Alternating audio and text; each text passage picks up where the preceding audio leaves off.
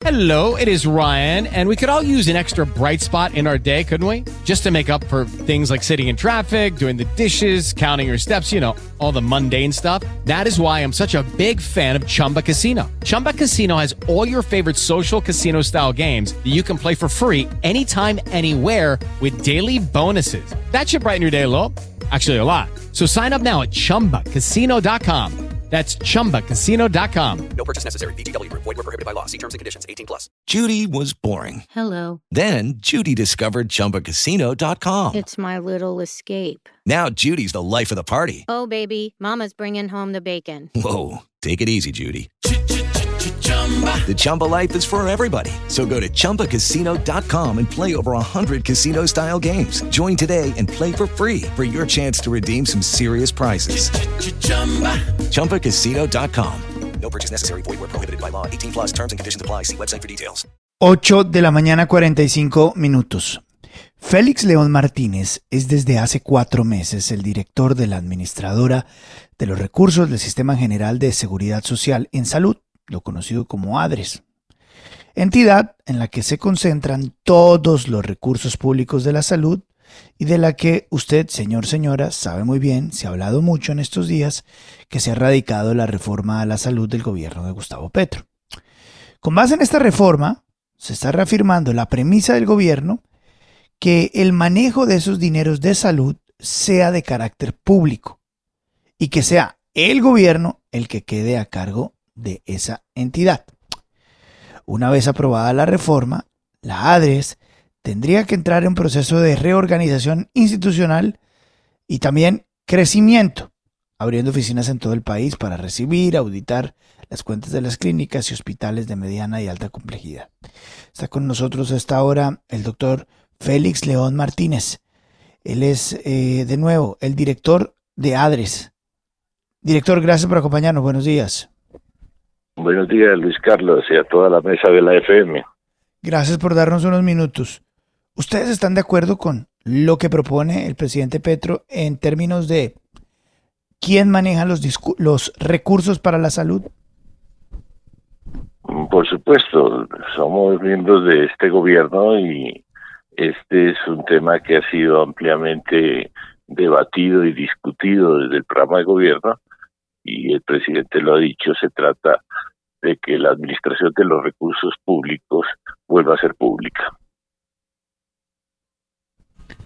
Juan Lozano. Buenos días, los saluda Juan Lozano. Le quiero preguntar por una preocupación general que se ha expresado y es sobre la capacidad que pueda tener la ADRES para asumir esta inmensidad de funciones que les están dando.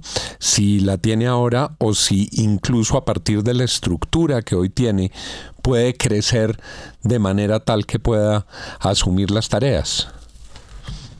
Bueno, el ADRES es eh, una entidad que se viene desarrollando hace cinco años, que ya tiene una estructura organizativa y de sistemas bastante fuerte, pero aún así para lo propuesto en la ley, eh, si la ley es aprobada en el Congreso, implicaría una reforma institucional grande y una adecuación institucional grande que llevaría algún tiempo.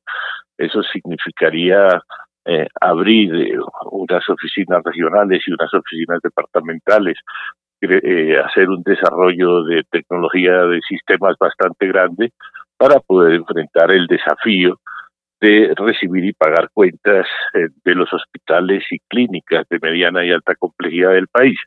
Por supuesto, eso requeriría otras adecuaciones al marco legal e institucional del sistema. requeriría un ajuste del régimen tarifario eh, central desde el Ministerio de Salud que simplifique las formas, las tarifas y formas de contratación y pago con los hospitales y clínicas. Hoy en día mm, los hospitales a veces tienen más personal administrativo que asistencial, en virtud de que hay que hacer cuentas detalladas, inmensas, tienen un ejército de personas en el sistema de facturación y al lado contrario, en las EPS o en el ADRES, cuando cobran directamente, hay otro ejército de auditores revisando cada papelito. Estos sistemas, digamos, un poco primitivos de de recepción de cuentas y de formas de pago, por supuesto habría que modernizarlos para sistemas eh, de cuentas más agrupadas para el pago de procedimientos, hospitalizaciones y servicios que permita mucha más agilidad en los procesos. Mm. Señor Martínez, uno de los, de los propósitos de la reforma de la salud es justamente que los pacientes, por ejemplo, los pacientes con enfermedades de alto costo, cáncer, no eh, tengan trabas en la aprobación de tratamientos o de servicios. Y eso es lo que hacen las EPS hoy. Eh, quiero preguntarle quiénes exactamente en este nuevo modelo son los encargados de hacer las autorizaciones de tratamientos y servicios si ya no los van a hacer las EPS, por ejemplo, en las regiones. Bueno, está establecido en el proyecto de ley eh, que no existe sistema de autorizaciones en el nuevo sistema. O sea, nadie tiene que autorizar eh, que se preste un servicio que es ordenado por un médico.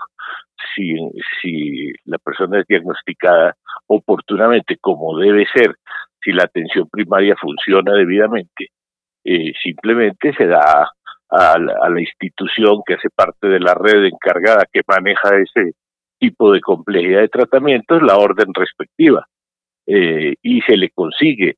Además porque el sistema de referencia no va a ser darle un papel para que vaya a otra institución a ver si le prestan el servicio sino conseguirle exactamente la hora fecha y cita para que inicie su tratamiento Sí, señor director, y en esa vía, entonces, ¿cómo van a hacer ustedes para que el sistema no se quiebre si todo se autoriza?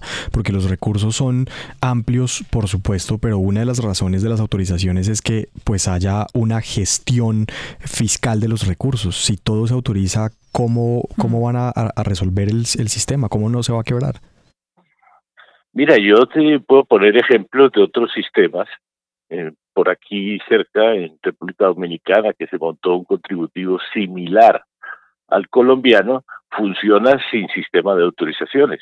El médico ordena los servicios y el paciente va a la institución que hace parte de la red de servicios a recibirlos y desde que esos servicios hagan parte del plan, en el caso dominicana, lo recibe y, y lo, se, le, se le hacen los servicios sin ningún sistema de autorizaciones.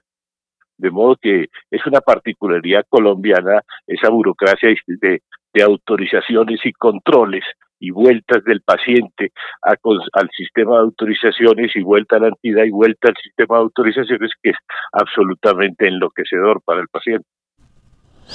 Hay algunos hospitales públicos que han funcionado bien pero también estamos llenos de casos en los que la politiquería de unos alcaldes se devoró a los hospitales públicos, ponen gerentes politiqueros, se ruchan con la contratación del hospital, se roban la plata de las medicinas. ¿Cuál va a ser en este modelo el rol y el alcance de la tarea de alcaldes y gobernadores? Sí, ahí hay dos cosas que siempre me causan curiosidad a mí. O sea, un discurso de que todos los alcaldes y gobernadores del país son ladrones. Para mí es inaceptable ese discurso, aunque por supuesto hay casos de corrupción, pero también los hay en el nivel nacional. También en el nivel nacional hay Saludcop y hay Odebrecht y hay mil cosas.